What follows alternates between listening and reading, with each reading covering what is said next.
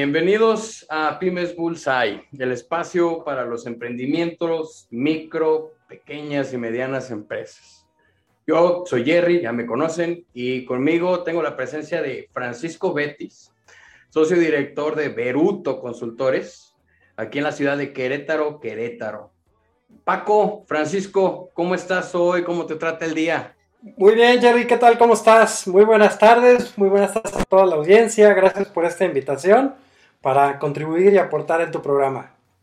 Un placer, un placer tenerte aquí, pero bueno, pues nada más el agradecimiento va para ti, ya sabes. Este es un espacio para ustedes, para que nos hablen de sus empresas, para que nos hablen de su proceso de emprendimiento y ojalá con suerte podamos llegar a tocar dos, tres corazones por allá. Por más romántico que suene, eh, la idea es esto, ¿no? Que nos llevemos algo y aportarle algo a quien pueda estar escuchando, viéndonos en YouTube, escuchándonos en Spotify o en cualquier red de su preferencia. Pero bueno, ya no nos metamos tanto en romanticismos ni en toda esta cuestión eh, romántica otra vez, y valga la cacofonía. Eh, vamos ya ahora sí que a lo que nos truje Chencha. ¿Quién es Francisco Betis? ¿Quién es Paco? Cuéntanos. Claro, con todo gusto, Jerry. Pues mira, eh, mi historia como, como, profesional primero empezó hace muchísimos años, ya, ya tiene un, par de décadas, si no es que un poco más. Empecé a trabajar muy chavo, desde los 17 años. Mi primera chamba fue en Liverpool, Polanco, de allá en la Ciudad de México, me acuerdo. Este, derivado de una situación de salud, ¿no? De cuando era chavo. Eh, tuve ahí un, tema de mononucleosis, un rollo así. Y entonces no, no, perdí un medio año de prepa, ¿no? Y me metí a trabajar y entonces ahí empezó todo este rollo de, querer trabajar y estar trabajando toda la vida, ¿no? Eh, ahí empecé en la sección de muebles y espejos y ahí arranca mi vida, ¿no? En la, en la parte de ventas, sobre todo. Después de eso, antes de entrar a la carrera, pues participé en varias empresas, estuve metido en el tema de organización de eventos internacionales con EJ Krause en World Trade Center. Trabajé en una empresa de eventos, ¿no? Que trabajaba para ellos, para EJ Krause, organizando expos internacionales. Antes de eso, eh, anduve por ahí haciendo pininos en temas de investigación de mercado para una empresa que se llamaba Pulso Mercadológico que pertenecía a Montezuma Barragán. aquella época era una de las empresas que le, hacía toda la parte de estadística y de levantamiento al INEGI. Entonces eh, trabajé en un par de años ahí con ellos. Eh, después salto a los eventos, después entro a la parte de investigación, pero un poco más de retail en Ibope y posteriormente en Pearson Investigación. Eh, entonces, de estar en el área de ventas, de repente salto a investigación de mercados, a segmentación de mercados, a la parte estadística, ¿no? la parte formal, digamos, de todo el aspecto de comercialización. Y eh, en ese inter, pues estudio la licenciatura en mercadotecnia, eh, me gradúo y de ahí justamente arranco con un emprendimiento, es decir, me sumo a un emprendimiento de unos amigos que estaban colocando un taller mecánico, pero de tipo deportivo, especializado en eh, automóviles de competencia y automóviles de lujo. Y ahí me encargo de la parte mercadológica, creando, digamos, un pequeño consorcio de empresas que lo, que lo que hacían era promover el patrocinio de paquetes para competir a nivel internacional. ¿no? Entonces, preparábamos patrocinios para competir en el Campeonato Británico de Rallys, en el, eh, Panama Alaska, en México en la Panamericana, el Campeonato Nacional de Rallys, el RAC, eh, para correr el Dakar, este, el París Dakar. Eh, de aquellas épocas estoy hablando del 2000, cuando salí de la carrera, y, me dedico por casi dos años a ese tema de comercialización de patrocinios, haciendo distintas actividades, no solamente esa parte de, de mercadotecnia, al final de ese periodo, estos chicos eran tres, chavos que emprendieron, que decidieron arrancar el taller. Y eh, pues me sumo ahí porque uno de ellos, uno de los socios, pues, nos conocíamos desde la primaria, ¿no? Y coincidimos en el tiempo-espacio y dije, me jaló para ahí a ese proyecto y ahí le entré, te digo, un rato. Curiosamente, eh, no solo aprendí de mercadotecnia, sino también de mecánica. Entonces, Oye, pero uno de los retos Pepsi que me colocaron en aquella época fue... De, empezar de muebles, luego a mercadotecnia, luego... Me imagino que empezaste a trabajar, le agarraste el gustito al dinero, como muchos que empezamos a trabajar chavos, ¿no? Y me imagino que tampoco dejamos de trabajar mientras estudiamos, y eso de cierta manera mucho emprendedor lo trae, ¿no? Toda esta parte de, del hustle, eh, diría Don Grant Cardone, uno de los grandes especialistas en, en ventas allá en Estados Unidos, de hustle muscle, ¿no? Hacer toda esta parte de, de órale, pues hay que, hay que funcionarle diario, duro y como puedas y con 50 cosas a la vez, si es que lo necesitas, si es que lo tienes que hacer, ¿no? Y aprender y aprender y aprender. Sí, es que te tiene, yo creo que sí tiene un poco, Claro, como, como bien lo señalas tú, yo creo que tiene mucho que ver también, eh, pues tu horizonte de vida, ¿no? Es qué está sucediendo en tu vida en ese momento y, hacia dónde quieres ir, como hacia dónde te va empujando la vida de alguna manera, pero también hacia dónde está tu curiosidad, ¿no? Eh, como bien lo señalas, mucha gente le entra por este tema biznero, ¿no? Eh, muy chavo y, tiene esta habilidad y la va, la, o la trae o la va desarrollando a muy temprana edad. Te digo que curiosamente con estos chicos, ¿quién iba a pensar que yo, iba a aprender de mecánica? Porque estos cuates me pusieron el, pues ahora sí que el reto Pepsi, ¿no? De, me obligaron a comprar un, bocho, literal, ¿no? Mi primer carro, y lo pusieron en el taller y me dijeron, lo vas a desarmar y lo vas a volver a armar todo el motor tú solo, ¿no? Vámonos. Y entonces, pues yo acaba de comprar el carro con ellos, me tardé meses, si no es que un año, en volverlo a armar. y era ir a trabajar sin coche, ¿no? Había comprado un coche, pero no podía utilizar mi carro porque pues me habían obligado a desarmarlo y volverlo a armar. Entonces ahí fue donde aprendí a hacer mecánica y a perderle el miedo a este tema de los fierros.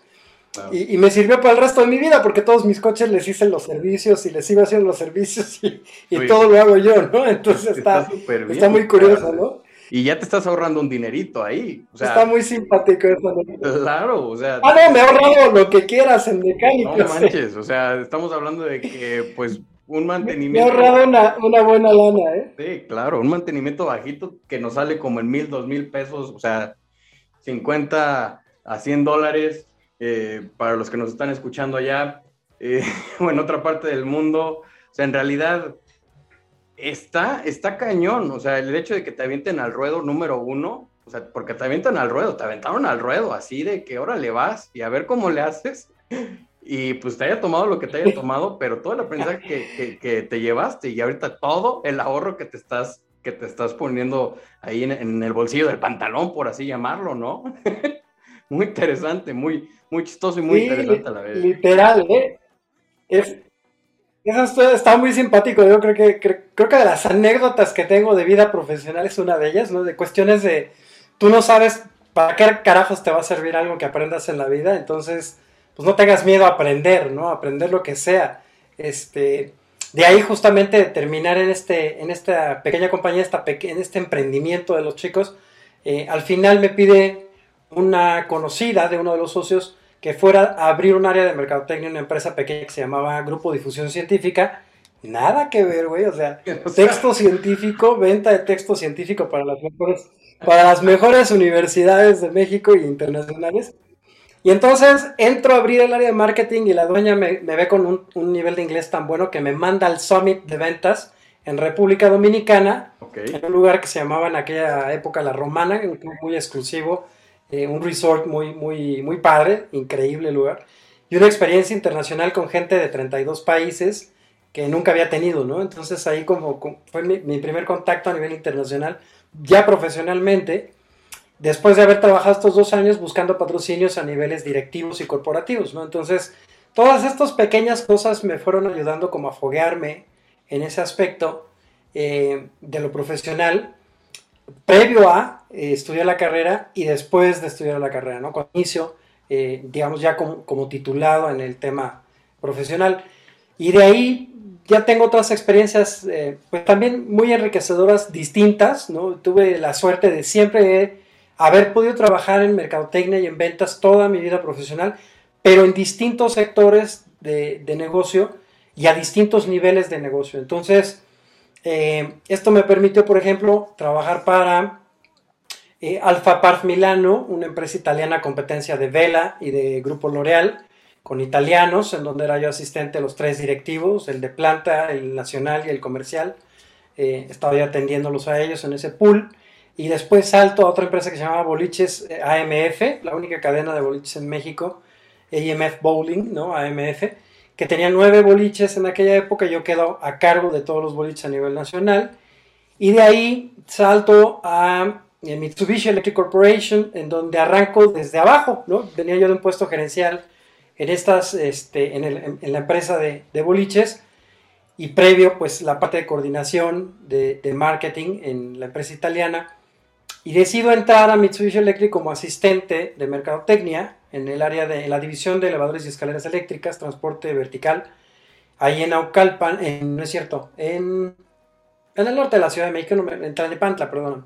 Okay. Y de ahí pues comienza otra, otra trayectoria, ¿no? Ahí comienza una vida profesional de casi nueve años en esa empresa, en Mitsubishi Electric, que fueron todavía más enriquecedores, porque ahí ya traía yo para ese momento experiencia en ventas, en mercadotecnia, en comercialización internacional, en este, la parte de investigación de mercados, ya traía pues una carrera técnica en mecánica automotriz. Sí, este, sí, sí. Ya cuando llego ahí a, los, a los elevadores, ¿no? Pues me hago cargo de la división en cuanto a las actividades de mercadotecnia y ventas de, es, de Mitsubishi en, esa, en específico de, de elevadores y escaleras, pero resulta que salen varias necesidades dentro de la empresa y me ven a mí el potencial para poder hacerme cargo de otras cosas. Entonces, eh, me, me, involucro en la parte de calidad, en el área de calidad, de control de calidad de la empresa, en ISO 9000, eh, me aviento como auditor interno mientras llevo el área de mercadotecnia de mi división, pero después me piden crear el, website para toda la compañía, las cuatro divisiones de producto, que era programación lógica computarizada, control numérico, transportación vertical y horizontal. La horizontal eran toda la parte de trenes eléctricos, todos los motores de tracción, sistemas de frenado de la Ciudad de México, Monterrey, Guadalajara y a nivel internacional, porque la empresa es, pues, Mitsubishi Electric es un monstruo, eh, con más de 30 divisiones de, producción en el mundo, con más de 100.000 empleados y más de 100 años en el mercado. Y ahí pues eh, me hago cargo entonces a nivel compañía después de toda la parte de comunicación en, en, en digital, ¿no? en lo que aquella época era más centrada en el website. Después me, me, meto al tema de control de calidad para conocer todavía más a fondo los productos y los procesos y los servicios. Este, me certifico internamente como auditor de calidad de ISO 9000 mientras llevo esas dos áreas y como me ven que tengo capacidades para hacer estas cosas, me piden hacerme cargo de una cosa más, que era eh, convertirme en el Export Control Officer, que es una función específica para empresas japonesas en el mundo en donde tenía que desarrollar los sistemas de gestión y control de todos los semiconductores y componentes electrónicos de Mitsubishi para efectos del cumplimiento del programa de no proliferación de armas nucleares al que está sometido el gobierno de Japón. Entonces creo todo, todo ese sistema de, control, lo desarrollo y me hago cargo, responsable a nivel compañía en México, para después entonces que me mandaran por, todas estas cosas, me comienzan a mandar a Tailandia, a Bangkok y a Tokio, a Japón, a Nagoya, a Tokio y a Yokohama, para hacerme cargo de varias cosas. Desarrollo de productos en el área de elevadores y escaleras, en donde propuse varios plafones, varios sistemas internos de la parte visual de los equipos, de los elevadores. Este, por ahí ya luego te platico una, anécdota curiosa de ese tema. Entonces me, tengo que ir a Japón y a, Tailandia para intervenir en los procesos de desarrollo de producto, ¿no? Y en estos eh, eventos pues en Japón deciden eh, empezarme a especializar aún más en ISO 9000 y tomo cursos de ISO 9000 de Kaizen directo allá en planta en Nagoya, en Japón. De ahí, eh, pues por esas experiencias, regresando a México después de un par de viajes y estancias en esos países, eh, al regresar me ponen dentro del comité de selección del siguiente ERP, del software de, eh, planeación de recursos a nivel compañía, para seleccionar el sistema, ¿no? Primero para seleccionar el sistema y después para hacerme cargo de la implementación del sistema. Entonces escogemos Dynamics Exapta, eh, de la, versión completa, que es como un sistema como tipo SAP, eh, como tipo Oracle, eh, que, traía temas muy, muy similares al, sistema de Hyperion. Y, Todas estas plataformas ya profesionales de ejecución súper robustos, súper robustos. Y entonces me hago cargo de la implementación de tres módulos, el de configuración de producto, de proyecto y el de servicio. Y eso me avienta, me toma cuatro años más o menos esa, ejecución. Y de ahí se me consumen de repente ocho años y, ocho años y medio de mi vida ¿no? Eh, eh, profesional. Y surge por una capacitación que tomo en México, que me, me, paga la compañía, me paga Mitsubishi aquí en el TEC de Monterrey del Sur, en Ciudad de México. Eh, conozco a la dueña de la firma de franquicias en México que se llama Impuesto Contadores. Impuesto Contadores es la única franquicia de despachos contables y de asesoría fiscal en México especializada en pequeñas empresas. Y yo le empiezo a dar consultoría a Hilda, se llama la, dueña, y hacemos migas, eh, nos caemos bien, me tiene la confianza, me pide consultoría, le doy 8 o 9 meses de consultoría y al final de ese año, que era 2011, me dice que si me gustaría irme a trabajar a la empresa con ella. Y yo le digo que bueno, pues que me haga una oferta. Yo ya la verdad veía yo un horizonte de crecimiento en Mitsubishi muy importante para llegar a la dirección de mercadotecnia a nivel nacional y después a nivel Latinoamérica.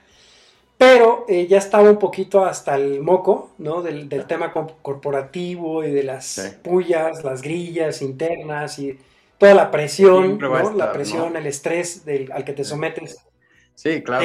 a, ese, a ese nivel de, de compañías, pues la verdad es que el, el, estrés es muy cabrón.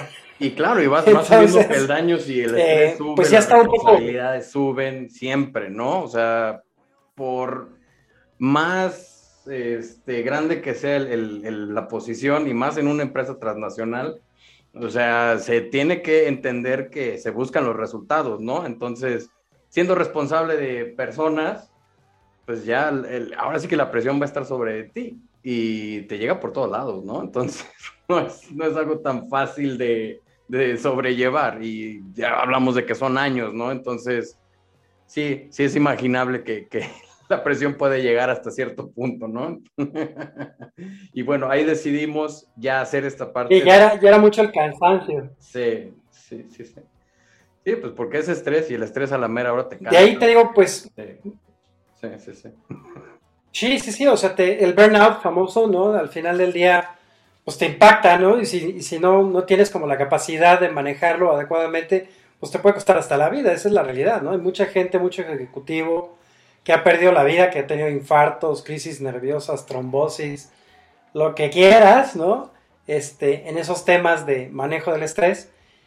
Y pues decido entonces eh, darle como un, un sí eh, como preconcebido a Hilda y me hace una oferta en febrero del siguiente año, eh, misma que, decido si tomar y notifico en el mes de marzo a Mitsubishi a los directivos, este, que obviamente no les agradó para nada la noticia. Ya habían invertido mucha lana en mí, en mandarme a capacitación, en estar mandándome a Japón, a Tailandia por varios años, entonces entran como que medio en crisis, ¿no? Este, Pues yo dejo, dejo la empresa, dejo la empresa en marzo del 2012, prácticamente entre marzo y abril entrego funciones, entrego todas las cosas de las que me hacía cargo en todas esas actividades, el RP, auditoría de calidad, este, la parte de mercadotecnia de las divisiones de producto, es, con, cuestiones de comunicación y de proyección, eh, que me hacía cargo también del el pronóstico y el presupuesto de venta a nivel de la planta, ¿no? de las plantas de Mitsubishi que están aquí en Querétaro, en San Juan del Río. Venía yo constantemente para hacer el plan de producción junto con la planta, entonces, pues era una persona clave, la realidad es que me convertí en una persona clave de la organización y sí les pesó mucho mi decisión y, tomo al final del día la decisión por cuestiones de salud por un lado y cuestiones de crecimiento por el otro. ¿no? Yo vi la oportunidad en impuesto de quizás eh, darle inicio a mi vida como empresario, porque yo detectaba que el potencial que yo traía contra lo que era la compañía a la que iba a entrar en aquel momento era muy grande y, podría yo tener una injerencia, un impacto en la compañía muy fuerte suficiente para que inversionistas de la propia red me tomaran en consideración y me invitaran a participar de un proyecto. Esa fue mi meta, ¿no? Claro. Y así se cumplió, es decir, entré como director general adjunto, ¿no? Entré en la dirección general del puesto pues, en el 2012. Me hago cargo como director adjunto de la firma durante cinco años y medio, un poquito más de cinco años y medio. Eh, antes de salirme de la compañía, eh, dos inversionistas de la red de impuestos me proponen ser socio industrial y arrancar el proyecto de impuestos aquí en Querétaro, en la ciudad de Querétaro, en Juriquilla. Estábamos ubicados en Plaza Juriquilla. Eh, quienes andan por aquí seguramente la deben de conocer. Muy bonita. Estábamos nosotros a un costado del Imbursa. Sí. Y, este, y bueno, pues allá, allá arrancó eh, la primera empresa que abrí, Impuesto en Contadores Juriquilla, con dos socios, misma que a la fecha seguimos teniendo ya no como franquicia, recientemente ya concluimos este tema del contrato por conveniencia de las partes y este pues resulta que en este inter de que me invitan al proyecto, que lo arranco, diseño la empresa para poderlo operar remotamente como director desde México y así opera los primeros tres años la empresa.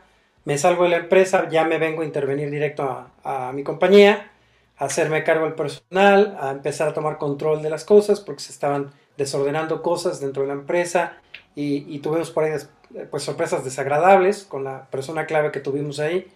Este, y ahí empieza mi vida como empresario, ¿no? Empieza desde este punto de vista de, de una franquicia que estaba yo a cargo de ella a nivel nacional, entonces la conocía yo muy bien, sabía qué cosas tenía, qué cosas le faltaban, cuáles eran los problemas, tenía bastante conocimiento en ese sentido.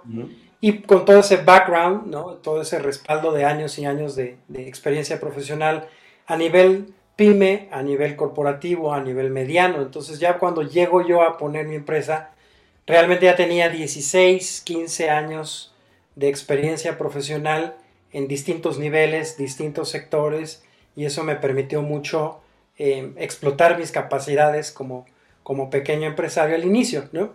Eh, esta, esta situación de arrancar la, primera empresa me, impulsa, ¿no? me lleva a, buscar algo propio, eh, no solamente compartirlo con socios, sino buscar algo propio y abro Beruto Consultores y Beruto Consultores pues es el resumen de esos 20 años, 23 años de experiencia profesional eh, que a la fecha ya tengo, realizando actividades de todo tipo y de todo nivel de complejidad en áreas tanto de mi especialidad, de mi formación directa, misma que fui consolidando con el tiempo, ¿no? Porque después de, las primeras experiencias profesionales vi la necesidad de estudiar finanzas y estudié un posgrado en finanzas.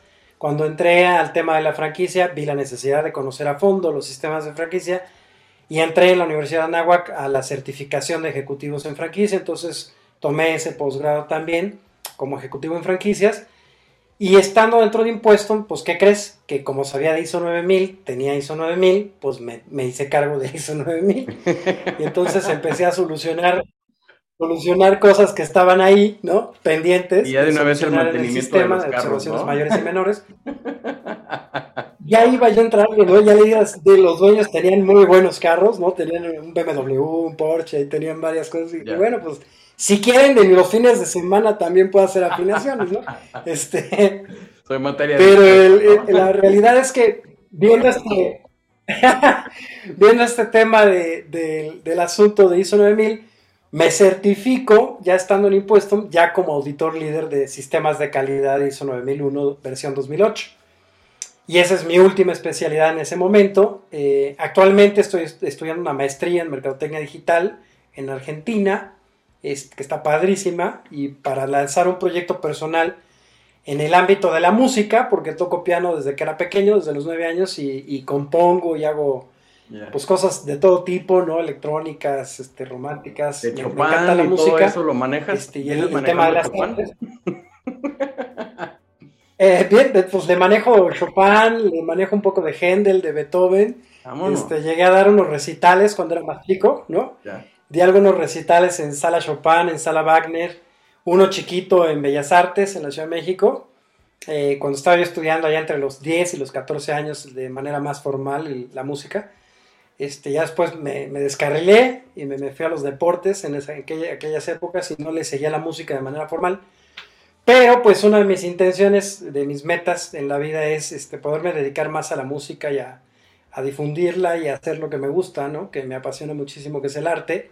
Este, en la familia pues tenemos mucho ambiente de, de artistas. Este, mis abuelos eran, eh, eran restauradores de arte en el Museo del Vaticano, allá en Roma, en Italia y el abuelo el bisabuelo también estuvo aquí en México como director de la Real Academia de San Carlos a principios del siglo pasado, fue maestro de Diego Rivera y de otros muralistas, entonces el tema del arte lo traemos muy arraigado en la familia y de ahí la hiperactividad, ¿no? De aprender de todo, saber de todo y darle a todo, entonces, pues este es en resumen el, el por qué ahora surge Beruto Consultores como una firma especializada en pymes, con la idea de ayudar a empresarios a eh, arrancar proyectos, consolidar proyectos, fortalecer proyectos o tomar decisiones eh, que en ese momento a lo mejor no, no, encuentras la manera de resolver y se requiere la intervención de un externo que tenga otro punto de vista. ¿no? Eh, aquí uno de los temas importantes en el tema de la consultoría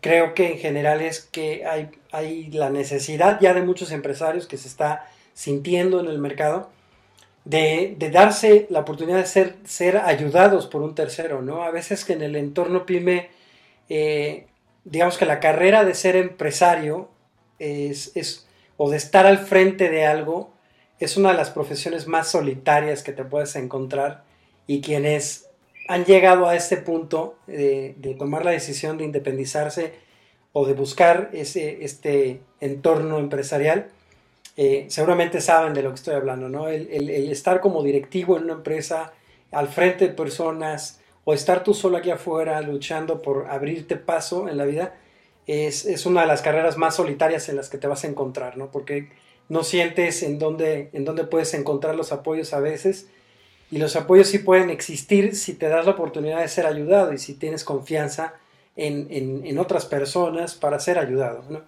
Y eso es algo que a veces hasta uno como consultor te llega a costar trabajo, ¿no? Decir, ¿sabes qué?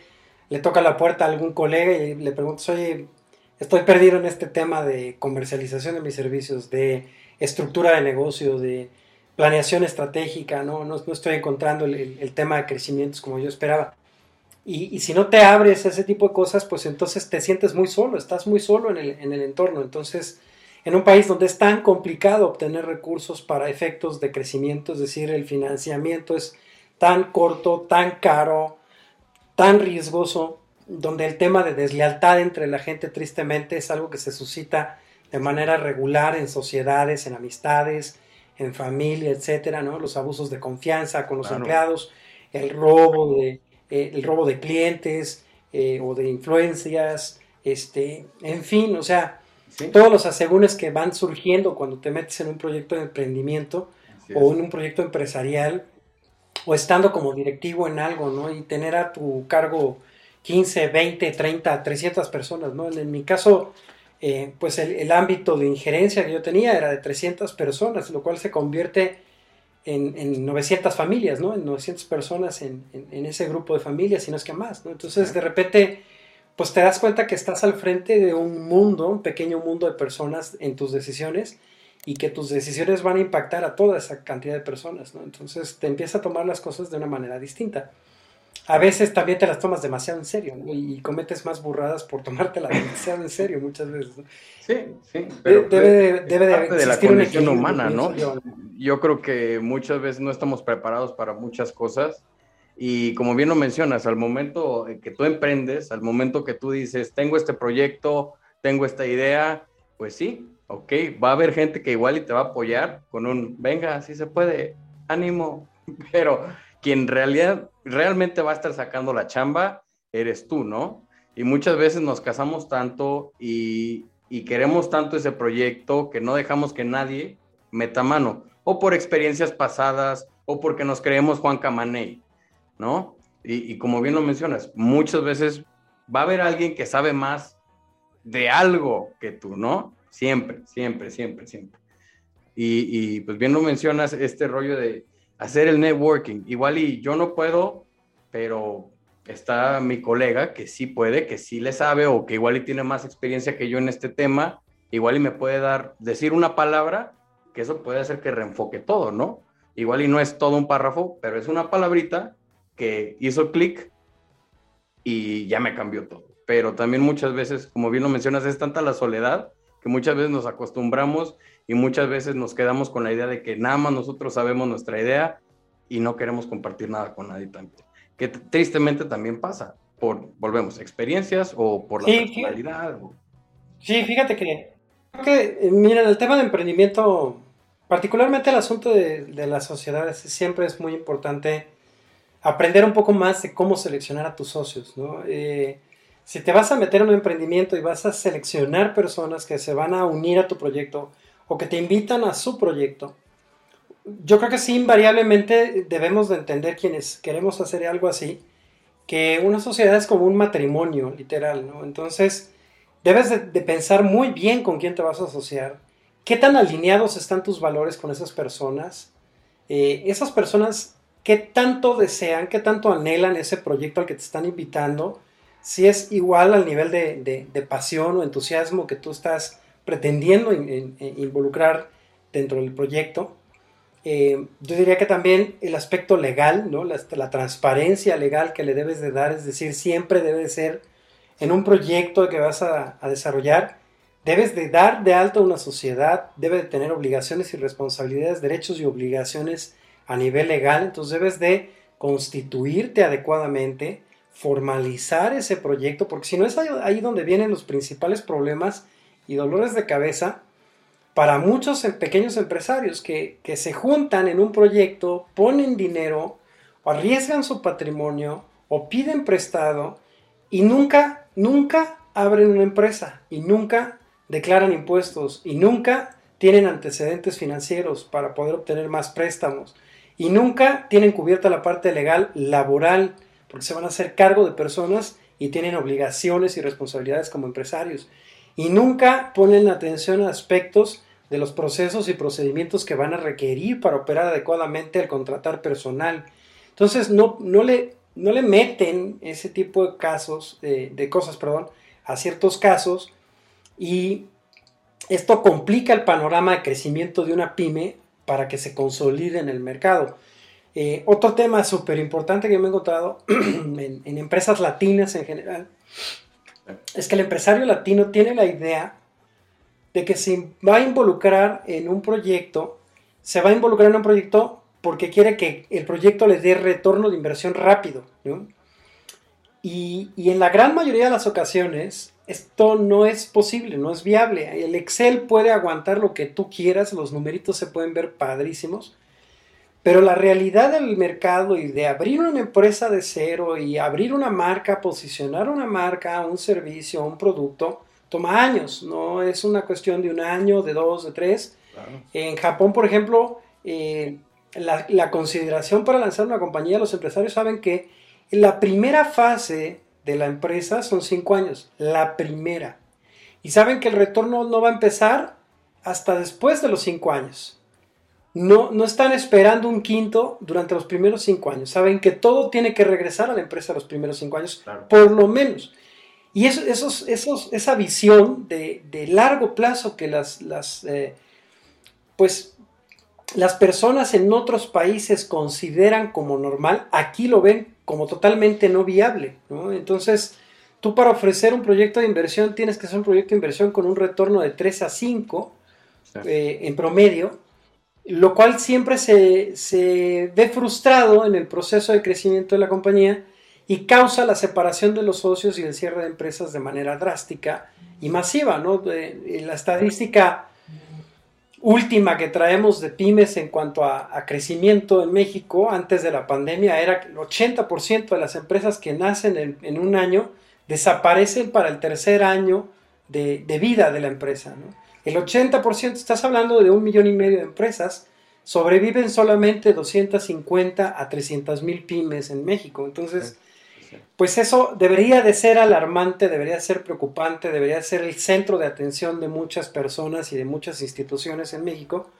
Por ahí hubo esfuerzos de los gobiernos neoliberales por ayudar a crecer a la clase media y al sector PYME en México con el Instituto Nacional de Emprendedores y con otro tipo de esfuerzos, que bien o mal, aunque con sus defectos, con sus asegúnes, estaban ayudando, ¿no? Nosotros en, el caso de, en el caso de impuesto contador Urquilla, nosotros solicitamos un crédito del INADEM y sí nos otorgaron un crédito de 406 mil pesos. Con eso abrimos la empresa. Este, entonces soy uno de los casos de éxito, de éxito digamos, en ese, en ese sentido, ¿no? De, esos programas. Eh, entonces, yo sí recomendaría mucho, ¿no? El tema de vigilar este aspecto de, si voy a entrarle a un proyecto emprendedor, bueno, pues vamos a formalizar el proyecto, vamos a ponerle puntos y, señales a, cada una de las cosas, puntos y comas, ¿no? A todo lo que va a ser la responsabilidad de cada uno de los socios, cómo van a intervenir, cuánto van a dar de lana, qué va a pasar si no se da el retorno de inversión en el tiempo esperado. Este, todo ese tipo de detalles, perderle el miedo a hablar y perderle el miedo a externar nuestras necesidades como personas, como interesados en un proyecto de inversión, creo que es sumamente importante porque ahí está una de las claves para que no fracase tu proyecto en el largo plazo.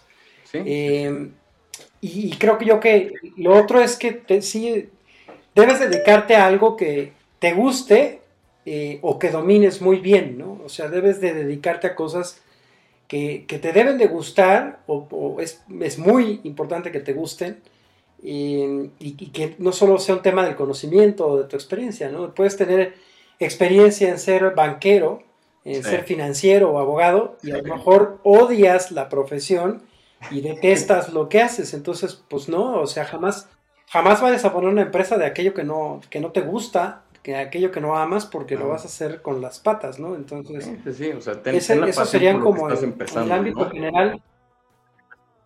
Sí, sí, seguro, porque, porque primero vas a estar solo.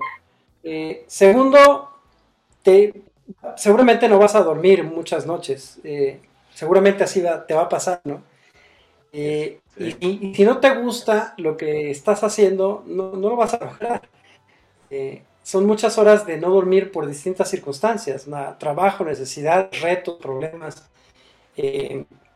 paradigma que, no tenías esperados, encontrar en el proceso, en el camino, y estar preparado para ello desde el punto de vista psicológico es muy importante, ¿no? El, tema de emprender cualquier tipo de negocio, sea un, puesto de tamales, lo que sea, eh, eso también es emprender, eso es un emprendimiento, ¿no? Mucha gente se burla y es peyorativa con proyectos pequeños o es despectiva con empresarios pequeños. Eh, y yo creo que es, es, eh, es muy importante para todas esas personas que están emprendiendo lo que sea, que sepan que muy pocas personas se avientan a hacer las cosas de esa manera, por sí mismos, solos y, buscando la oportunidad eh, para resolverla ellos mismos. Entonces, eh, pues no se preocupen por la burla y por la crítica. Eh, esa siempre va a existir y quiere decir que algo está haciendo bien. Es correcto. Sí, sí, sí, como bien lo mencionas, siempre va a haber gente que va a criticar. La crítica es algo natural del ser humano, nosotros lo hacemos pensando o no pensando, y la realidad es que siempre va a estar ahí. Entonces, como bien lo mencionas, bien lo mencionas, Paco, o sea, es creen en tu proyecto y no dejes que nadie le meta basura o que te meta basura aquí, porque si en realidad crees, le tienes fe, lo vas a lograr, igual y en un día, igual y en tres años, igual y en 20 años, pero también volviendo al mismo tema de, de la cultura, ¿no? O sea, vemos aquí, por ejemplo, mucho negocio chiquito que les fue bien en la venta y pues que vamos a hacer una fiestota con, con, los vecinos, ¿no? Con lo que nos salió. Pero eh, si tuviéramos esta mentalidad, esta cultura diferente, pues asiática, vamos a llamarlo así, como bien lo mencionas también, de reinvertir, ¿sabes qué? Me llegó más, ok, puedo agarrar este pedacito, pero el 80% lo reinvierto, porque el día de mañana no sabemos qué pasa. Y nos pasó con la pandemia. Llega pandemia y vámonos. ¿Qué onda? Justamente. O sea... Justamente, las, empresas que tenían algún horizonte financiero, es decir, que sí consideran el aspecto financiero de un negocio, son empresas que tenían flujo de efectivo, ¿no? ahorro, para uno, dos o tres meses de operación. Gracias a eso no desaparecieron muchas empresas, ¿no? Aquellas empresas con más disciplina en ese ámbito del presupuesto eh, son las que sobrevivieron o resistieron mejor la pandemia. Y como ya nos dio una gran lección esta situación a nivel mundial, ¿no? que no tenemos absolutamente nada garantizado, eh, fue una recordadita de que pues mañana no sabes si vas a despertar, este, ni tú, ni yo, ni nadie. Eh, todo el mundo amanece cada mañana pensando que va a vivir y que no va a haber ningún problema y que debe de vivir mañana, ¿no? Entonces, no, eh, vaya, NPI, ¿no? Porque no sabes si vas a amanecer mañana, ¿no? No sabes si vas a volver a respirar el día de mañana. Nadie tiene la fecha, nadie tiene la hora, pero tampoco nadie está consciente de ese hecho. Entonces, lo mismo te puedes desvanecer el día de mañana y tus proyectos, tus metas, tus broncas personales, la mentada de madre con tu mamá, lo que quieras, no sabes si mañana vas a estar ahí para poder resolverlo. Entonces, traer presente esto y vivir el aquí y el ahora de la vida, eh, que tan de moda está, ¿no? El, tema del mindset, el tema de la meditación. Ajá. ¿no? Sí, o sea, tu carpe diem debe ser real, ¿no? Aprovecha el día en serio porque no sabes qué va a pasar mañana. Entonces, el hecho de tú saber qué quieres en la vida te va a ayudar a determinar la línea de trabajo, es la dirección hacia dónde quieres llevar tu vida solo la vas a controlar tú, no la va a controlar nadie. Si estás permitiendo que alguien controle la dirección de tu vida, estás perdido, no tienes vida, ¿no? Si estás dejando que alguien decida por ti, si estás dejando que el miedo, sí, sí, sobre todo el miedo, ¿no? Si estás dejando que el miedo dirija tu vida, pues vas a tener una vida muy entretenida, pero poco satisfactoria a lo mejor en el largo plazo, ¿no? Sí, los este, altibajos van a estar buenos, todos pero vamos a ser viejitos. Pues trabajas para resolver tu miedo y para no, para estarlo evitando, ¿no? Más bien. Pues el miedo es algo normal, debería ser un impulsor en lugar de ser un detractor. Sí, es que sí. fíjate que hay, hay, un, hay un cuate que... Sí. Ah, sí, sí, sí, o sea, hay un, hay un cuate que, por ejemplo, yo he estado siguiendo últimamente que me parece genial algunas de sus, de sus afirmaciones, que se llama Sadhguru. Este, es un yogi, ¿no? Eh, de la India. y, comenta, por ejemplo, el tema del miedo, ¿no? Dice, el miedo es, es solo tu imaginación, ¿no? Porque no sabes qué va a pasar mañana, no tienes ni idea de qué va a pasar mañana, no puedes determinar qué va a pasar en cinco días y tu mente está flotando en una serie de supuestos que te generan, generan ansiedad o angustia. Eso es el miedo, ¿no? Y por el otro lado, el miedo se basa en las memorias, ¿no? Las memorias de lo que me hizo este cabrón, lo que, lo que me dijo esta chava, aquella vez que me engañaron. Entonces regresa a rescatar pura mierda, ¿no? A rescatar puras cosas que no te sirven, que no van a corregir tu vida de hoy sino solamente impactan desde el punto de vista del temor, a, que vuelva a suceder el evento. Entonces, en lugar de que tomemos nuestras experiencias para aprender y para evolucionar de una forma más madura, las utilizamos como herramientas de auto boicot, ¿no? de boicoteo personal, y, de impedirte dar el salto o la oportunidad de intentar hacer algo diferente, de intentar cambiar tu vida.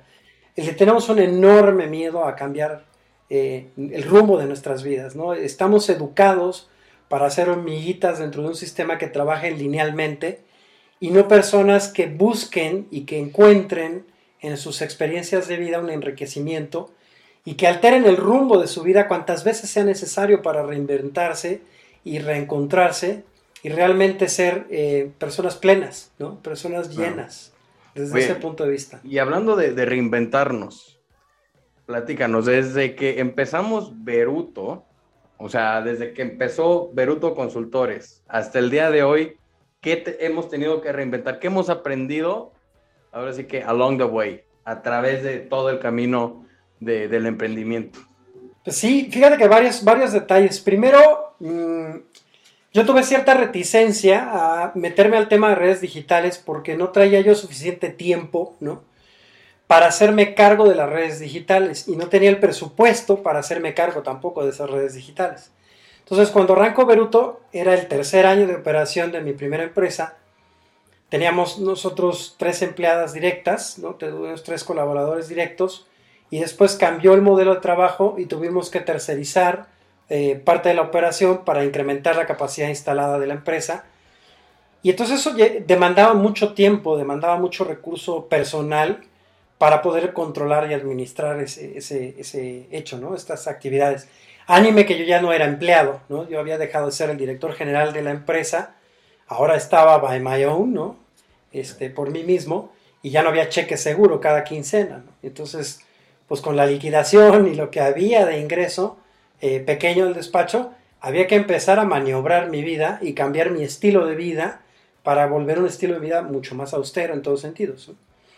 Eh, de estar acostumbrado a un gran sueldo y a un cierto nivel, pues tuve que amarrarme el cinturón y empezar a recortar eh, muchos gastos y muchas actividades personales.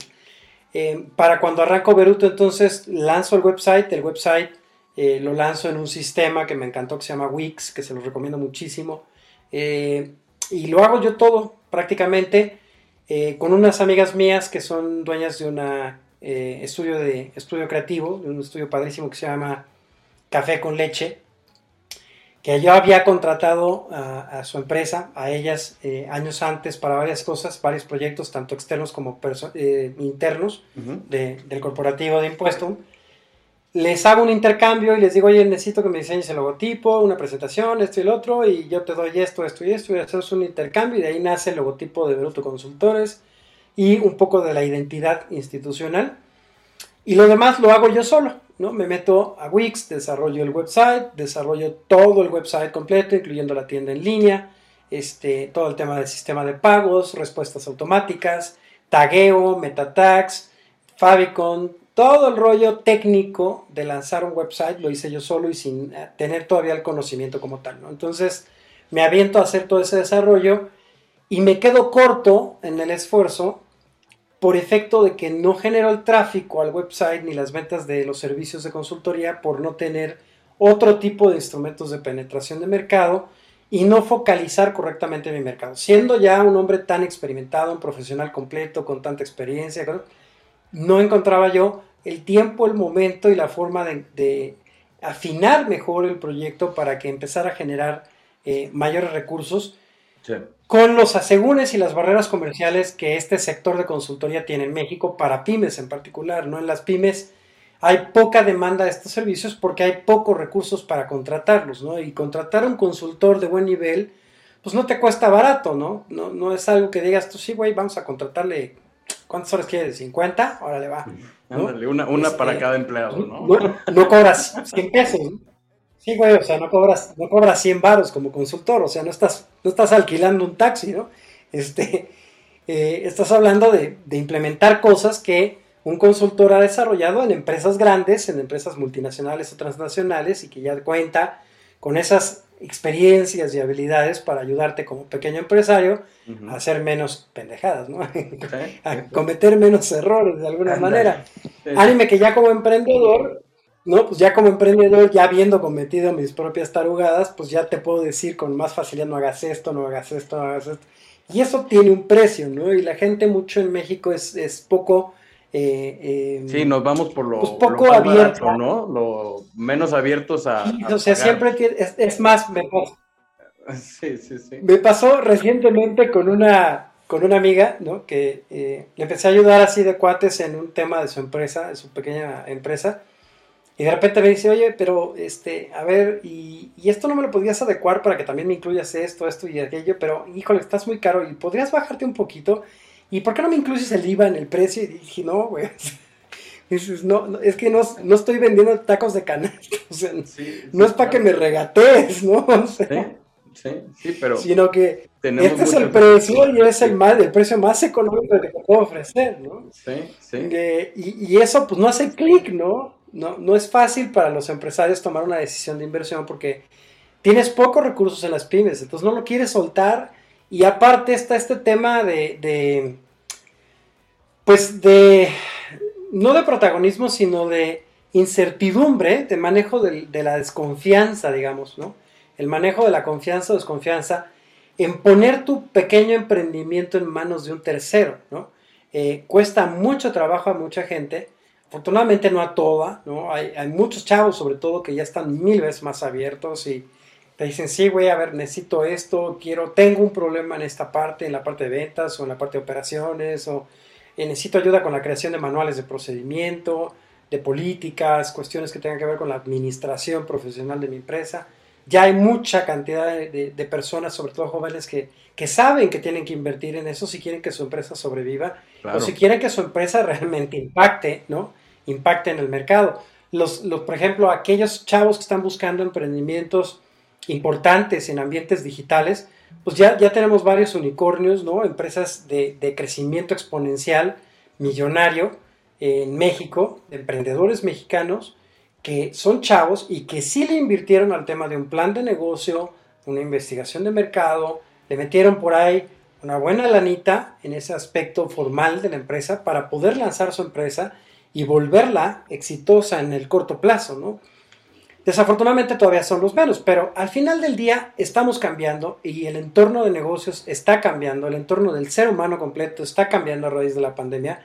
Nos está enseñando a ser más flexibles, a estar más atentos, a tener más previsiones, a ahorrar más, a tener mejor identificadas las oportunidades que queremos desarrollar y a tomarnos más en serio en el buen sentido de la palabra, ¿no? Eh, decía yo que, este cuate Sadhguru ponía muy claro el tema del miedo así, ¿no? Decía, no estés, si tú estás centrando tu mente en aspectos eh, multidimensionales de supuestos que no sabes si van a ocurrir, pues tu mente se va a dispersar en esos eventos que quieres prever y controlar cuando en realidad no tienes el control de eso, ¿no? Lo que tienes el control es el aquí y el ahora de algo, de una actividad que quieres desarrollar y que tienes que dar tu mejor esfuerzo y focalizar tu concentración en este punto del tiempo-espacio para definir qué quieres, cómo lo quieres y cómo quieres que suceda en el mercado. ¿no? Y si tienes bien claras esas directrices es más fácil tomar decisiones y no preocuparte tanto por lo que va a pasar, sino lo que está pasando, hacerlo lo mejor que puedas. Claro, sí, sí, sí, muy importante. Y, también esto que mencionas, o sea, también abrir el espacio a la digitalización de las cosas. O sea, la pandemia fue, es, seguimos en ella. Es un tema complicado, pero a la vez es un tema beneficioso para ciertas partes, ciertos puntos, eh, se vieron muy beneficiados, como todo, ¿no? Todo caos o toda tormenta sí, es que... trae oportunidades, sí o sí, ¿no? Hay, hay, que, hay que, yo creo que hay que entender algo, Jerry, que es muy importante en el ser humano, que, ya de una vez nos caiga el 20, que eh, el universo entero es caos. Caos. Hay astros golpeando otros astros, hay cuerpos celestes destruyéndose, hay explosiones masivas nucleares en el universo, y de ahí surgen planetas, sistemas solares, otras especies, qué sé yo, ¿no? O sea, el caos forma parte de la vida. Si no sabes administrar el caos, vas a estar en una incertidumbre tan compleja que te vas a inmovilizar. Entonces, el aspecto de la pandemia creo que lo que nos ha enseñado es una patada en el trasero para estar conscientes del, tema del aquí y el ahora. ¿no? ¿Qué estoy haciendo? ¿Qué estoy haciendo en este momento para disfrutar mi vida, para hacerla más rica, para compartirla mejor, para ayudar a los demás? Para ver cómo me pueden ayudar, para estar más abierto a la vida y más atento a lo que es verdaderamente importante. Las cosas que realmente importan de la vida poco tienen que ver con aspectos del dinero, sino tienen que ver con aspectos de las ideas. La gente se paraliza por no tener recursos para hacer algo, pero para hacer algo no necesitas recursos económicos, necesitas concentrar tu mente en desarrollar algo, porque absolutamente todo lo que existe en este universo primero comenzó con una idea. Fue una idea antes de poder ser un objeto. Entonces, si tu mente está concentrada, clara, tranquila, vas a poder enfocar algo y crear algo que tenga valor para alguien y entonces de ahí va a surgir tu negocio, de ahí va a surgir tu emprendimiento o tu aventura de vida. Así es, así es, siempre, siempre se empieza por la idea, hay que construirla y hay que trabajar en ella. O sea, también no tenemos que tener miedo a trabajar, porque como bien lo mencionas, van a ser noches donde no vamos a dormir, donde vamos a estar pensando en la nómina, vamos a estar pensando en tal cliente que me dijo tal cosa, que tengo que modificar el, el, producto nada más para ese cliente, tengo que customizarlo, tengo que tropicalizarlo, tengo que hacer esto, tengo que hacer lo otro y tengo que hacer 50 cosas para mañana o para allá, ¿no? Y entonces, crean en su proyecto, trabajen en él, y, ya, o sea, vean cómo pueden ayudar a otros y ayuden a otros. ahorita se abrió una oportunidad inmensa para hacer networking. Sí, yo creo que... Y, bueno, este, tomando este punto de, de ayudar, Beruto Consultores trae un programa muy interesante los miércoles por Facebook Live llamado Helping People. Si nos quieres comentar un poquitín más de eso. Paco. Claro que sí, Jerry. Mira, el, programa nace con esta idea, consecuencia de la pandemia, de ayudar a otros, ¿no? Es decir, legítimamente ofrecer apoyo, ayuda, eh, experiencia a otras personas a través de compartir el conocimiento que tenemos todos de nuestra propia experiencia de vida como empresarios, para que otros tomen ideas y puedan encontrar quizás soluciones a sus problemas actuales o futuros. Eh, Helping People es un programa en vivo que se transmite vía Zoom a través de Facebook Live los miércoles 8 de la noche, al que están invitados cualquier tipo de emprendedores, emprendimientos, empresarios, eh, incluso profesionistas que están ofreciendo sus servicios a nivel corporativo o a un nivel donde la experiencia que ya traen es importante. Y eh, la idea es justamente, como este gran esfuerzo que estás tú realizando, que, como platicábamos hace rato, es padrísimo haber coincidido, ¿no? En el tiempo-espacio en algo que ambos estamos haciendo para ayudar, ¿no? Para ayudar a otros eh, con el mismo formato de trabajo, digamos, de permitir que otros aprendan de la experiencia de alguien, ¿no? Y este, este programa adicionalmente le desarrollé un pequeño programa de fidelización a través de una membresía anual al que tú accedes a un precio preferencial de consultoría para tener acceso a servicios de la parte de asesoría contable, asesoría de negocio y la parte de recursos humanos que no hablamos de ella pero que es fundamental para poder poner una empresa, contar con las personas adecuadas en el momento adecuado. Y esos paquetes los pueden ver en nuestro website www.berutoconsultores.com, eh, eh, medio, perdón, beruto-medioconsultores.com, arroba Beruto Consultores en Facebook y en Instagram Beruto Consultores-MX. Ahí nos pueden seguir, pueden platicar con nosotros, solicitarnos algún apoyo o a través de del website, de nuestro website, suscribirse en la parte derecha de nuestro website. Pueden están, aquí arriba, las, redes las pueden encontrar por aquí. Aquí están las redes de Beruto. pueden buscarlo por acá. o acá abajo en la, descripción también. Ahí, ahí las tienen. Ahí también. Entonces, pues pueden buscarnos en las redes sociales o pueden buscarnos en, nuestro website. Contratarnos vía electrónica a través del website. Tenemos una tienda en línea de nuestros servicios o eh, a través de la suscripción o la adquisición de la membresía para tener acceso a estos servicios a costo preferencial y poder nosotros ayudarles en alguna de las necesidades que todos como empresarios podemos tener, ¿no?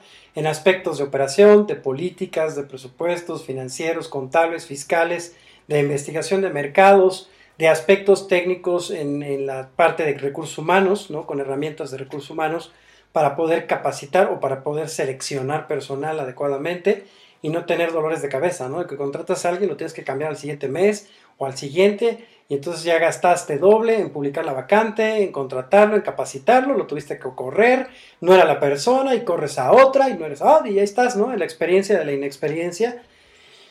Y, así se los digo a muchos clientes, no estás en la experiencia de la inexperiencia, ¿verdad? Entonces, pues cuando quieras dejar de gastar tu dinero dos veces e invertirle un poquito más para no tener esos problemas, me buscas, ¿no? Este, sí, porque pero, ese problema de dos Pues básicamente eso es lo que hace Helping People.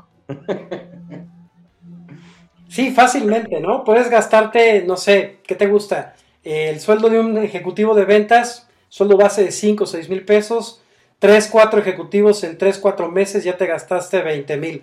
Con nosotros hacer una prueba de preselección te cuesta 35 dólares una prueba ya al perfil más eh, idóneo te cuesta 70 dólares y de esa manera ya sabes, tienes una guía completa de cómo entrevistarlo, cuáles son sus competencias, qué características tiene, si realmente tiene un perfil de vendedor o no lo tiene, si realmente tiene un perfil de supervisor o no lo tiene, o de gerente y no lo tiene, o directivo, etcétera, ¿no? Tenemos realmente eh, pruebas de psicometría de una empresa de la cual representamos en México que se llama Self Management Group, y que tiene presencia en 40 países, en 40 idiomas, más de 3.000 clientes, 3 clientes fijos a nivel internacional. Son pruebas de altísimo nivel que te garantizan un mejor resultado en el tema de contratación. Es uno de los servicios, eh, digamos, ya corporativos que ofrece Veruto Consultores, pero que está accesible al público general, ¿no? Entonces, si tú como empresario quieres contratar con mejor eh, probabilidad de éxito a alguien, pues podemos ayudarte también en esos temas, ¿no?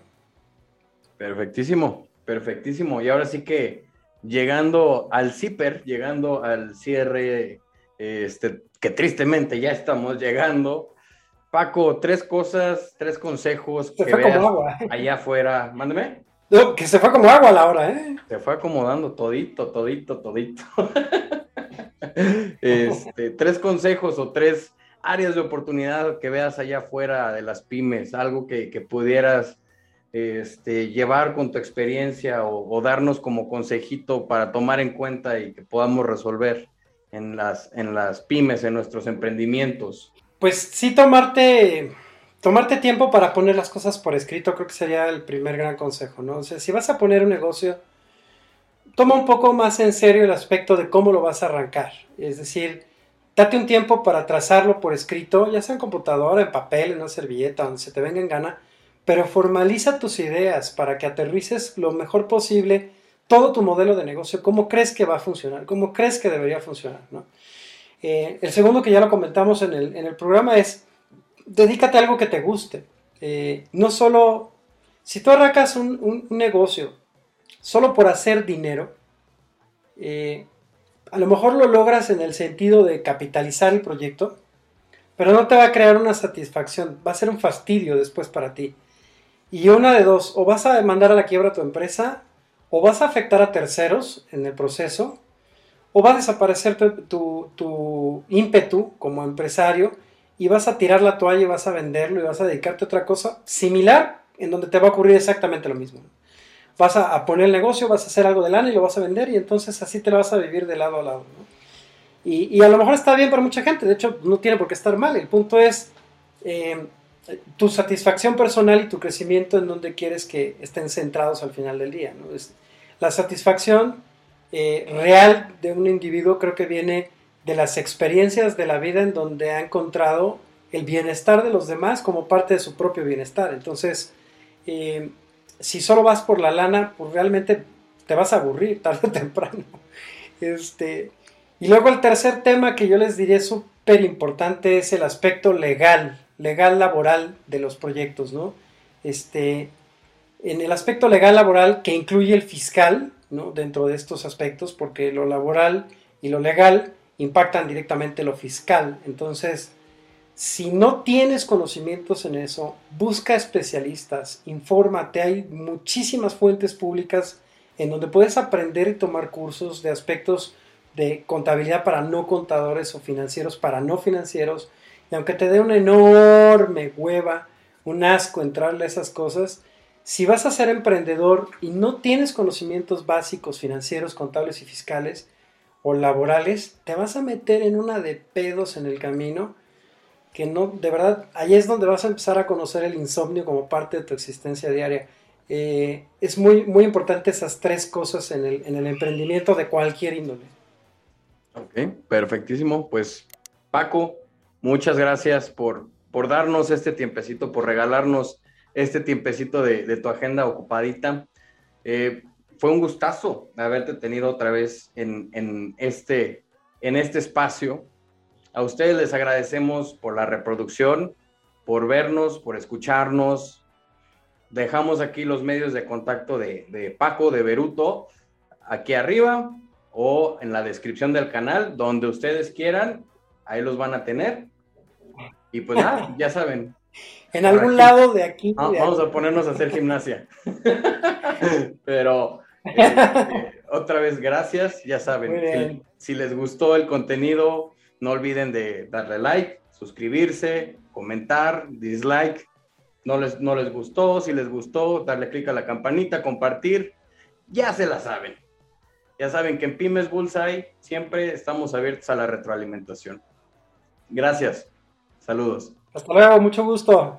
Gracias a todos.